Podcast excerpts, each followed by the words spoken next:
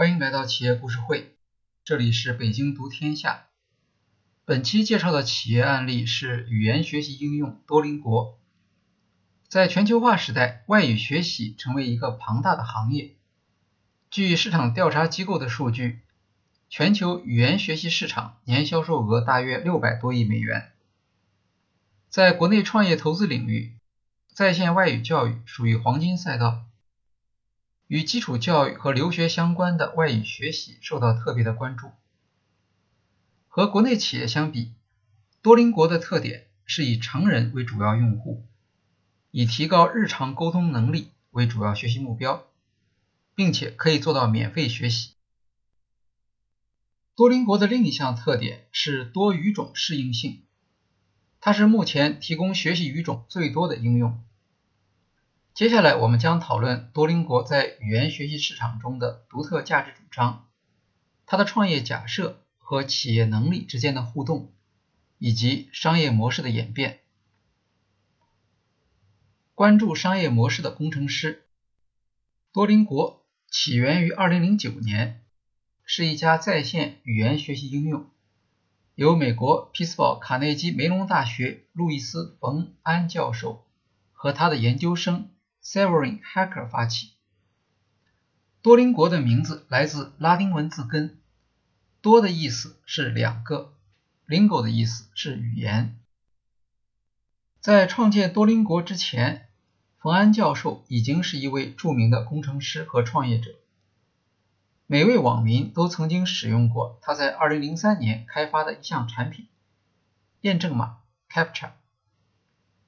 验证码可以用于帮助网站区分真人登录和程序登录。冯安将这项发明免费提供给商业网站，如雅虎等使用。全球网民每天大约有两亿次使用。他注意到，如果每位用户花在输入验证码上的时间为十秒钟，全球用户一天就要五万个小时。这样大的劳动量白白浪费，有点可惜。有没有什么办法将这部分工作转化为市场价值？冯安测试了不同的验证码方案，发现人类可以识别一些模糊的字母图形，而机器却缺乏这种能力。当时，像 Google 等公司正在进行历史文献的数字化，需要扫描大量文献，如图书。和各类历史文件，其中经常会遇到由于字迹不清导致扫描软件无法识别的情况。然而这些内容人类却可以轻易的识别。基于这一发现，冯安在2007年开发出新的验证码方案，称为 Recapture。用户所看到的图像来自旧书和报纸里面的单词。输入这些单词，可以在验证身份的同时，帮助解决文件扫描中遇到的困难。冯安的这项设计将填写验证码变成了一项众包工作，称为大规模文献图像识别。众包的力量是惊人的，虽然每位用户每次只花十秒钟。但 Recaptcha 每天可以识别的单词数量多达一千万个，这是一项有商业价值的服务。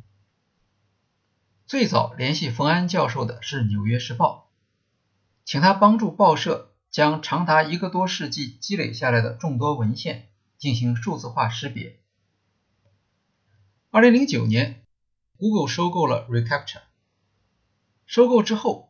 Google 进一步扩大了 Recaptcha 的应用范围，不仅用它来识别扫描图书，还用于识别 Google 街景照片中机器无法识别的文字。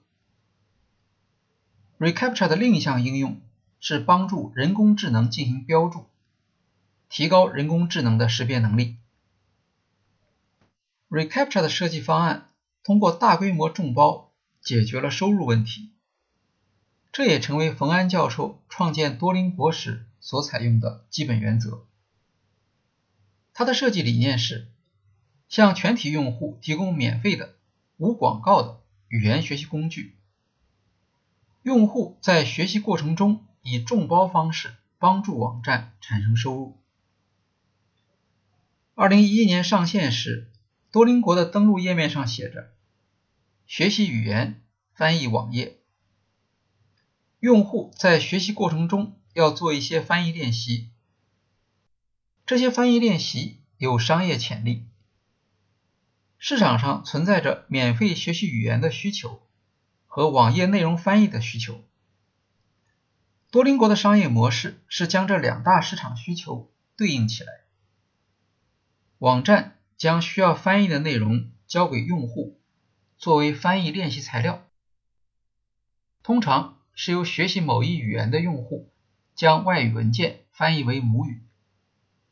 为了保证翻译质量，由翻译社区对译文进行投票，选出最好的表达。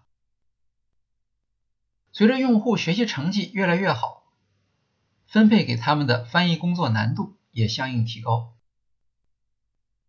多邻国指望以低于市场价向企业出售翻译服务获得收入，这样就不再需要向用户收费或投放广告来养活自己。二零一三年十月十四日，多邻国宣布与 CNN 和社交媒体 BuzzFeed 达成协议，为这两家公司的国际网页翻译文章。多邻国每个字的成本。大约是四美分，翻译行业的平均价格大约是六到十美分。多邻国用户采用人工翻译的方式，也更能满足 BuzzFeed 和 CNN 对文字和表达细节的要求。语言学习网站的一项重要成本是课程开发与维护。多邻国团队早期几乎完全由工程师组成。只有一些外部的教育和课程顾问。为了解决课程内容供应，多邻国在2013年发起了语言孵化器项目。这是由志愿者用户贡献自身语言知识，协助创建多邻国课程的服务。多邻国社区第一个完全通过孵化器开发的课程是基于俄语学习英语，其他课程包括。基于土耳其语、荷兰语、匈牙利语学习英语，以及基于西班牙语学习法语、葡萄牙语。孵化器课程上线一般要经过三个阶段。首先，双语流利的志愿者有足够的兴趣来开发项目，一门语言课程就可以进入阶段一，尚未发布。此时。网站上会出现这门课程的名称和进度，吸引志愿者和未来的用户。只是用户还无法访问。当课程准备充分并可以用于版本测试时，就进入到阶段二，beta 版本发布，让那些愿意尝试的用户帮助改进。最后，当所有课程内容达到发布标准时，就会进入阶段三。向公众发布。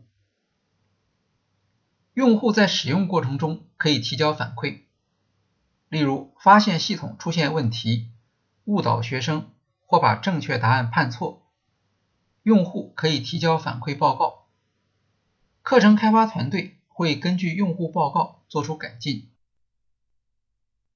多邻国让志愿者自主管理社区，在公司员工达到一百人时，也只有三人。负责志愿者社区，一门课可能有三到十位志愿者。课程开发通常需要一位志愿者四个月的全职工作量，包括四百节课、两千个单词和一万到两万例句。志愿者没有报酬，他们的收益主要是简历上的工作证明和社会形象。多邻国提出的免费学习和众包的理念，与互联网早期的分享和贡献精神一致，吸引了大批志愿者，最多时有两万人参与课程开发。能够动员如此大数量的志愿者并不容易，这项成就和多邻国早期提出的价值主张有关。冯安教授是危地马拉人。母语是西班牙语。由于家庭条件不错，因此能够从小学习英语。他认为英语能力对于他个人的发展起到非常重要的作用。而在拉美，由于缺乏经济条件而无法学习和掌握第二外语的人为数众多。经济学人的研究表明，在许多非英语母语的国家中，英语能力的提升与经济收入密切相关。多邻国的价值主张是让所有人只要有上网条件，就能够免费获得学习外语的机会。这一创业原则坚持至今，在相当长的一段时间里，也是吸引大批志愿者加入课程创作的主要激励因素。另一项激励因素与语言种类有关。在全球化背景下，英语成为主要的交流语言。一些少数族群使用的语种面临衰退的危机。由于教授这些小语种无法获利，许多语言学习应用将这些小语种排除在外。而多邻国由于用户数量庞大，即使小语种也有大量的用户愿意学习。比如在中国用户中就有几十万人有兴趣学习小语种。热衷文化保护和传承的志愿者们，愿意为这些用户免费开发课程。目前，多邻国提供四十种语言的一百门课程，其中包括夏威夷语、纳瓦霍语、威尔士语、爱尔兰语以及苏格兰盖尔语等濒危语言课程。另一方面，志愿者通常不是教育专家，他们编写出来的教材。当然会有很多错误。多邻国对志愿者只要求双语，并不要求学习语言为母语。网络上经常会有母语用户指出多邻国教学内容里面的错误。一位土耳其用户抱怨，他无法通过多邻国上面的中级土耳其语考试。通常人们对语言学习教材有很高的期待。传统语言学习教材开发过程非常严谨，能够排除绝大部分错误。多邻国采用众包开发模式，更依赖用户反馈和算法跟踪来提高教学内容。与传统教材开发模式相比，多邻国模式的错误率高得多。选择众包模式就意味着要把握错误率与免费之间的平衡。对于多邻国的课程开发模式，语言爱好者分为两派。一派认为多邻国这样做误人子弟，一派认为多邻国改进速度快，技术必将战胜人工。争论增加了多邻国的品牌曝光，也让人们注意到多邻国的产品战略。完全正确的教材是一种选择。而在语言学习过程中，容忍一部分错误，也可以是一种选择。A/B 测试与语言学习应用的核心能力。二零一一年十一月三十日，多邻国发布了封测版本，其试用者候补名单甚至累积到超过三十万用户。冯安教授回忆说，多邻国早期的成功。在很大程度上得益于他的 TED 演讲。在演讲中，他介绍了多邻国免费语言学习的实验。二零一二年六月十九日，多邻国向公众开放。十一月二十三日，多邻国在苹果 App Store 发布了 iOS 应用。二零一三年，多邻国被苹果选为 iPhone 年度 APP。这也是教育类 APP 首次获得这一荣誉。二零一三年五月二十九日，多邻国发布了安卓版本。发布后三周内，下载量已经超过一百万次，成为 Google Play 商店下载量第一的教育类 APP。而到此时，多邻国还只有二十五名员工。多邻国以游戏化学习激励而知名，用户都会记住平台上那只带有孩子气的猫头鹰。多邻国创业之初，MOOC 在线教育概念正在流行，他没有选择像 MOOC 那样模拟课堂教学环境，而是选择了游戏化学习设计。冯安教授认为。学习外语时最大的障碍是缺乏坚持的动力。多邻国非常重视跟踪用户学习中的激励水平。多邻国的用户都会注意到一项软件服务特色：反复的多角度提示用户每天坚持学习。尽管这是一种打扰服务，但效果却很好，受到用户认可。在学习一种语言时，多邻国用户需要攀爬一条游戏化的技能树，每一棵技能树分为许多等级，约在五十到一百五十级。每一级里面又分为许多技能，用户可以在上面逐渐向上攀升。学习过程中，用户会获得积分，每完成一课获得十点经验值和最后剩下的红心。